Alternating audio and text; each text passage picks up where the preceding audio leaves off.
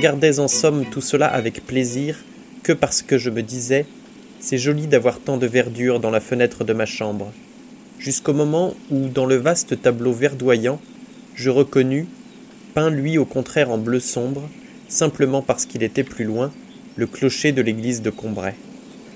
Non pas une figuration de ce clocher, ce clocher lui-même, qui, mettant ainsi sous mes yeux la distance des lieux et des années, était venu, au milieu de la lumineuse verdure et d'un tout autre ton, si sombre qu'il paraissait presque seulement dessiné, s'inscrire dans le carreau de ma fenêtre.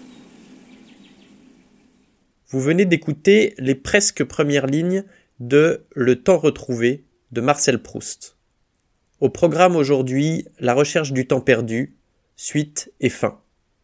Bienvenue dans la Voie des Lettres, épisode 55.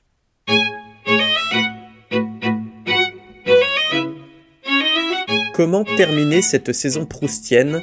Telle est la question qui va être répondue aujourd'hui. Le temps retrouvé, septième et dernier volume d'À la recherche du temps perdu, est un pavé qui a fait couler beaucoup d'encre.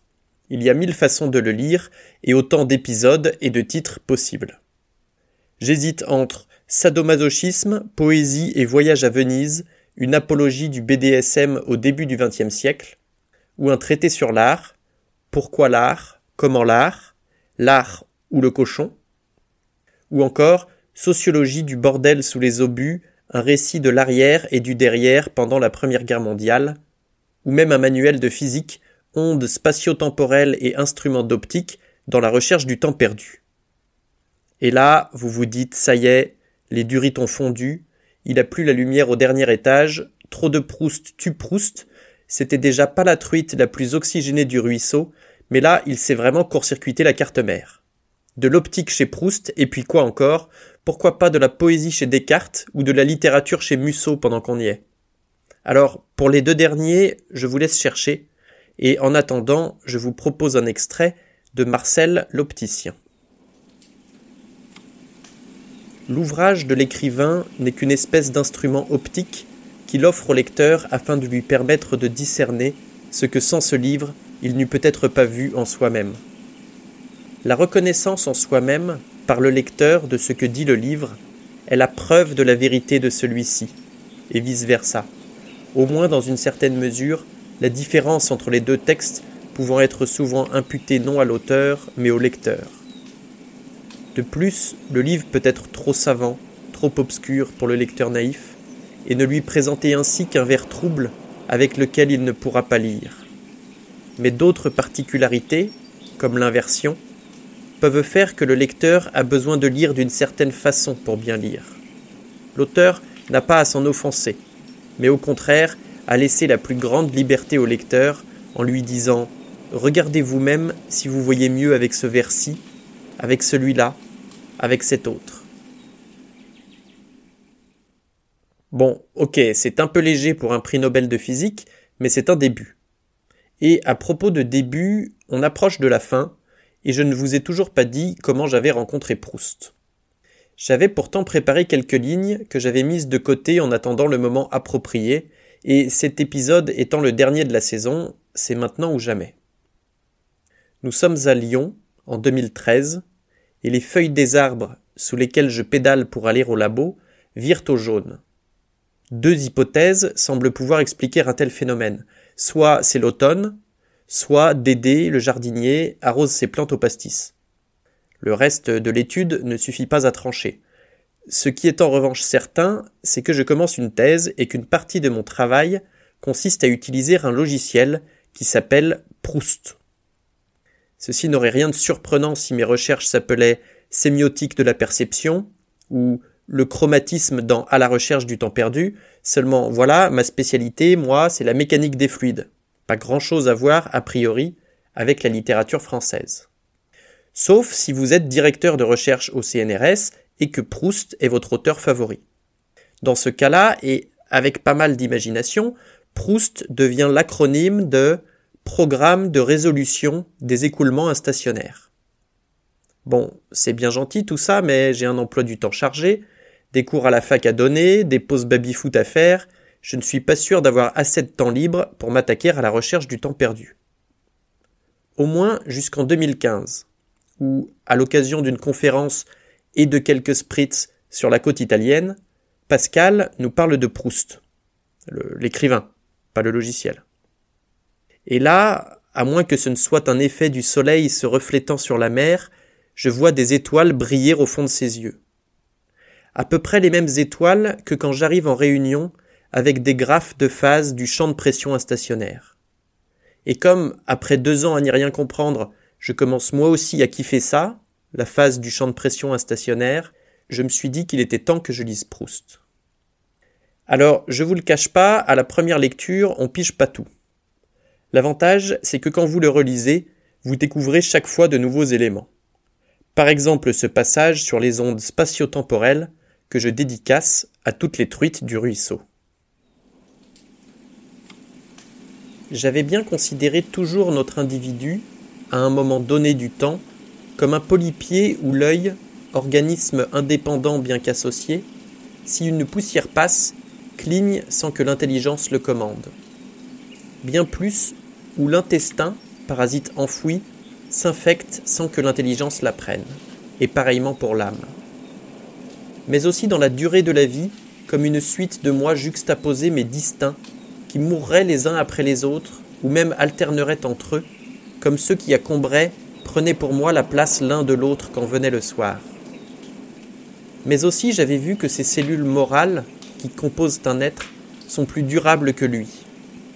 J'avais vu les vices, le courage des guermantes revenir en Saint-Loup, comme en lui-même ses défauts étranges et brefs de caractère, comme le sémitisme de Swann. Je pouvais le voir encore en bloc. Il avait perdu son père depuis quelques années, et quand je lui avais écrit à ce moment, n'avait pu d'abord me répondre, car outre les grands sentiments de famille qui existent souvent dans les familles juives, l'idée que son père était un homme tellement supérieur à tous avait donné à son amour pour lui la forme d'un culte. Il n'avait pu supporter de le perdre et avait dû s'enfermer près d'une année dans une maison de santé. Il avait répondu à mes condoléances sur un ton à la fois profondément senti et presque hautain, tant il me jugeait enviable d'avoir approché cet homme supérieur dont il eût volontiers donné la voiture à deux chevaux à quelque musée historique. Et maintenant, à sa table de famille, la même colère qui animait M. Bloch contre M. Nissim Bernard animait Bloch contre son beau-père. Il lui faisait les mêmes sorties à table. De même qu'en écoutant parler Cotard, Brichot, tant d'autres, j'avais senti que, par la culture et la mode, une seule ondulation propage dans toute l'étendue de l'espace les mêmes manières de dire, de penser. De même, dans toute la durée du temps, de grandes lames de fond soulèvent, des profondeurs des âges, les mêmes colères, les mêmes tristesses, les mêmes bravoures, les mêmes manies à travers les générations superposées, chaque section prise à plusieurs d'une même série offrant la répétition. Comme des ombres sur des écrans successifs, d'un tableau aussi identique, quoique souvent moins insignifiant, que celui qui mettait aux prises de la même façon Bloch et son beau-père, M. Bloch père et M. Nissim Bernard, et d'autres que je n'avais pas connus. Ondulation dans l'espace, lame de fond dans le temps, Marcel a pondu avant tout le monde une simulation de l'équation d'onde. Lui, la pression instationnaire, c'est pas son truc, il préfère l'appliquer au caractère et à la psychologie des individus. Mais sinon, même bail, même dinguerie. Maintenant que je vous ai montré, preuve à l'appui, que je ne disais pas n'importe quoi dans mon intro, je pourrais dire épidorge en sumérien, mais on serait pas plus avancé. Ça fait bientôt dix minutes que l'épisode a commencé, et on ne sait toujours pas de quoi parle ce septième et dernier volume. À la fin du tome précédent, le narrateur se promène à Combray, avec son amour d'enfance Gilberte, née Gilberte Swann et devenue depuis une guermante en épousant Robert de Saint-Loup. Il y est toujours au début du temps retrouvé, déambulant sans but comme un zombie. Il retourne à Paris en 1914, pendant la Première Guerre mondiale, erre dans les rues sous les bombardements et s'arrête assoiffé dans un hôtel qui se révèle être un bordel tenu par Jupien, et fréquenté notamment par Robert et le baron de Charlus.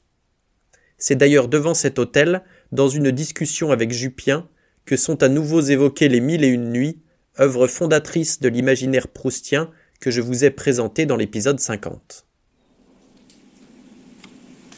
En attendant, dis-je à Jupien, cette maison est tout autre chose, plus qu'une maison de fous, puisque la folie des aliénés qui y habitent est mise en scène, reconstituée, visible.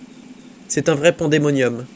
J'avais cru, comme le calife des mille et une nuits, arriver à point au secours d'un homme qu'on frappait, et c'est un autre conte des mille et une nuits que j'ai vu réaliser devant moi, celui où une femme, transformée en chienne, se fait frapper volontairement pour retrouver sa forme première. Jupien paraissait fort troublé par mes paroles, car il comprenait que j'avais vu frapper le baron. Il resta un moment silencieux, tandis que j'arrêtais un fiacre qui passait. Puis, tout d'un coup, avec le joli esprit qui m'avait si souvent frappé chez cet homme qui s'était fait lui-même, quand il avait pour m'accueillir Françoise ou moi dans la cour de notre maison de si gracieuses paroles Vous parlez de bien des contes des mille et une nuits, me dit-il, mais j'en connais un qui n'est pas sans rapport avec le titre d'un livre que je crois avoir aperçu chez le baron. Il faisait allusion à une traduction de Sésame et l'hélice de Ruskin que j'avais envoyé à monsieur de Charlus. Si jamais vous étiez curieux, un soir, de voir, je ne dis pas quarante, mais une dizaine de voleurs, vous n'avez qu'à venir ici. Pour savoir si je suis là, vous n'avez qu'à regarder la fenêtre de là-haut. Je laisse une petite fente ouverte et éclairée. Cela veut dire que je suis venu, qu'on peut entrer. C'est mon sésame à moi. Je dis seulement sésame, car pour les lys, si c'est eux que vous voulez, je vous conseille d'aller les chercher ailleurs. À défaut donc d'avoir l'hélice, Marcel nous offre l'ellipse et pas n'importe laquelle, un véritable gouffre où disparaissent plusieurs années qu'il passe dans une maison de repos.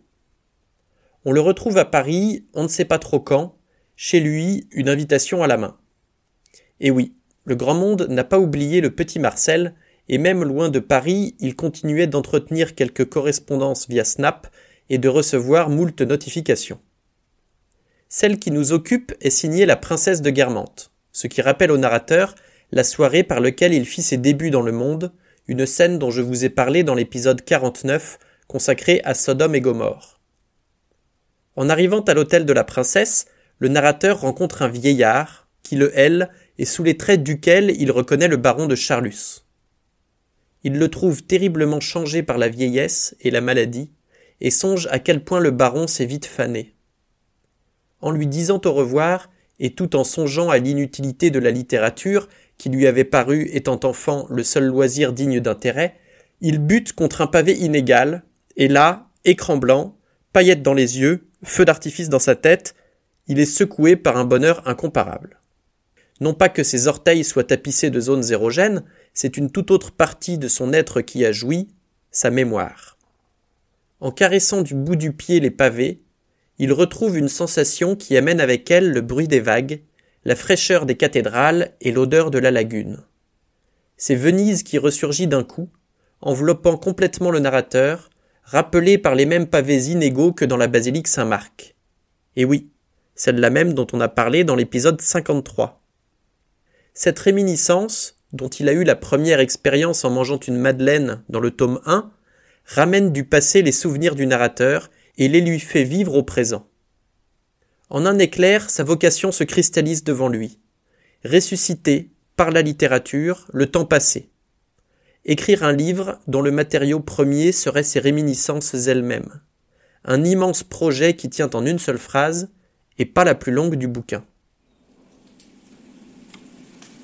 Oui, si le souvenir, grâce à l'oubli, n'a pu contracter aucun lien, jeter aucun chaînon entre lui et la minute présente, s'il est resté à sa place, à sa date, s'il a gardé ses distances, son isolement dans le creux d'une vallée ou à la pointe d'un sommet, il nous fait tout à coup respirer un air nouveau, précisément parce que c'est un air qu'on a respiré autrefois.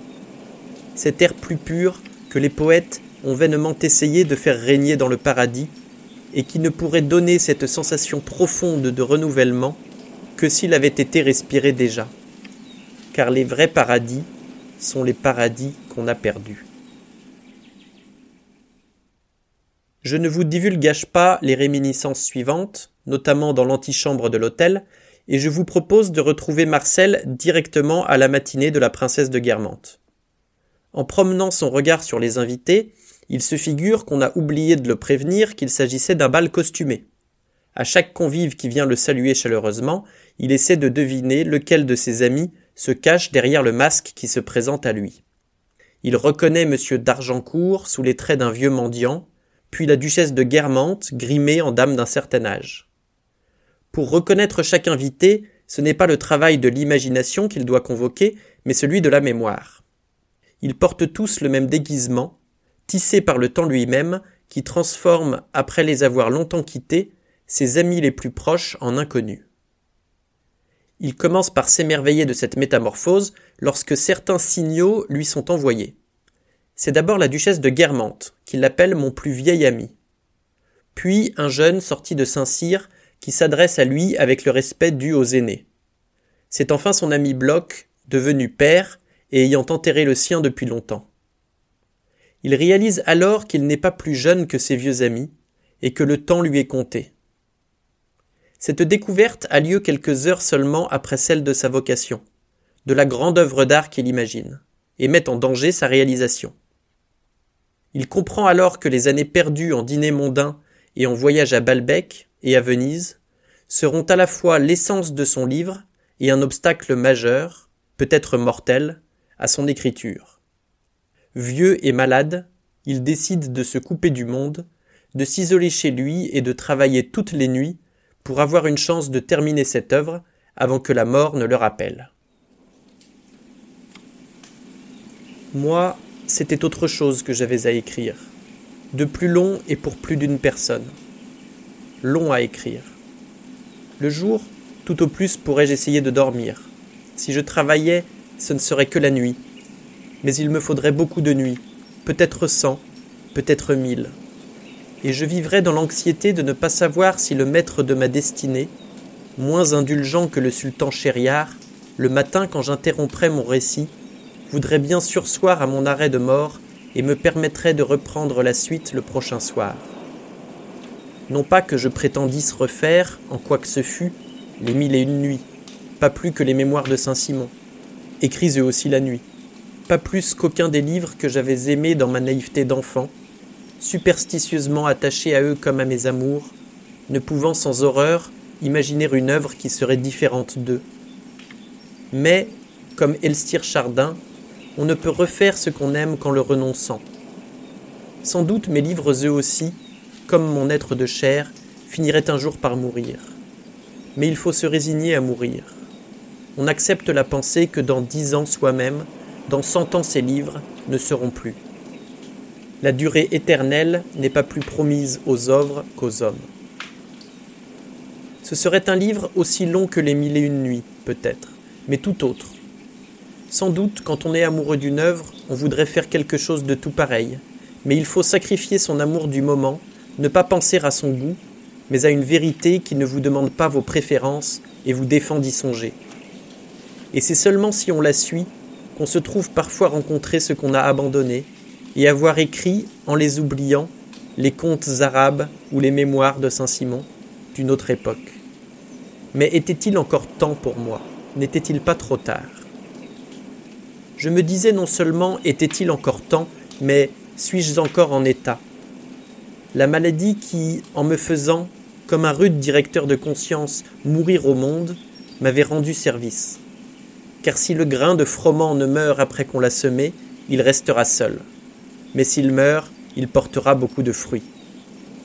La maladie qui, après que la paresse m'avait protégé contre la facilité, allait peut-être me garder contre la paresse, la maladie avait usé mes forces.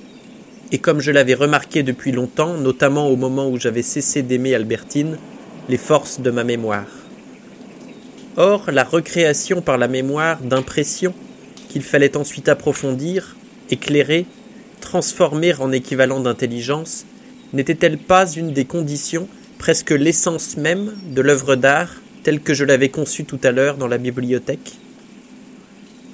Ah, si j'avais encore les forces qui étaient intactes encore dans la soirée que j'avais alors évoquée en apercevant François le Champy. C'était de cette soirée où ma mère avait abdiqué que datait, avec la mort lente de ma grand-mère, le déclin de ma volonté, de ma santé. Tout s'était décidé au moment où, ne pouvant plus supporter d'attendre au lendemain pour poser mes lèvres sur le visage de ma mère, j'avais pris ma résolution. J'avais sauté du lit et étais allé, en chemise de nuit, m'installer à la fenêtre par où entrait le clair de lune, jusqu'à ce que j'eusse entendu partir M. Swann. Mes parents l'avaient accompagné, j'avais entendu la porte du jardin s'ouvrir, sonner, se refermer. Alors, je pensais tout d'un coup que si j'avais encore la force d'accomplir mon œuvre, cette matinée, comme autrefois à Combray certains jours qui avaient influé sur moi, qui m'avaient aujourd'hui même donné à la fois l'idée de mon œuvre et la crainte de ne pouvoir la réaliser, marquerait certainement avant tout, dans celle-ci, la forme que j'avais pressentie autrefois dans l'église de Combray, et qui nous reste habituellement invisible, celle du temps. Vous venez d'écouter les presque dernières lignes d'À la recherche du temps perdu. On y retrouve Les mille et une nuits, François le Champy, et même la scène du baiser de Combray, scène qui ouvre le premier volume de l'œuvre. À la fin de sa vie, Proust a suivi la méthode que décrit son narrateur. Dormant le jour, il se levait vers quatre heures de l'après-midi, fumait dans son lit de la poudre pour calmer son asthme, sonnait ensuite Céleste, Françoise dans le roman, pour lui apporter son café au lait, et passait la plus grande partie de la nuit à écrire, toujours depuis son lit. Il mangeait peu et sortait rarement, ce que Céleste Albaret raconte dans Monsieur Proust, publié cinquante ans après sa mort. Sachant que le temps lui était compté, il prit le temps d'écrire la fin de son œuvre avant de revenir ajouter des feuillets dans les volumes précédents. C'est cette course contre la montre qu'entrevoit le narrateur à la fin du temps retrouvé. Et cette course ressemble moins à un Paris-Roubaix Tour de France. Une grande boucle dont Combray serait le point de départ et d'arrivée. Au moment où le narrateur doit se mettre à écrire, Proust inscrit le mot fin au bas d'un cahier. Ce que j'aime dans la fin de la recherche, c'est la révélation d'une vocation, l'intuition d'un roman fleuve auquel va s'atteler le narrateur et dont nous venons de lire les dernières pages. De quoi donner envie de tout recommencer. Merci d'avoir écouté jusqu'à la fin. Ici se termine la saison 3 de La Voix des Lettres. Si cela vous a plu, je vous invite à partager autour de vous, à me suivre sur les internets et à m'envoyer vos suggestions pour de futurs épisodes. Je vous dis à bientôt avec peut-être un nouveau format pour la quatrième saison de La Voix des Lettres.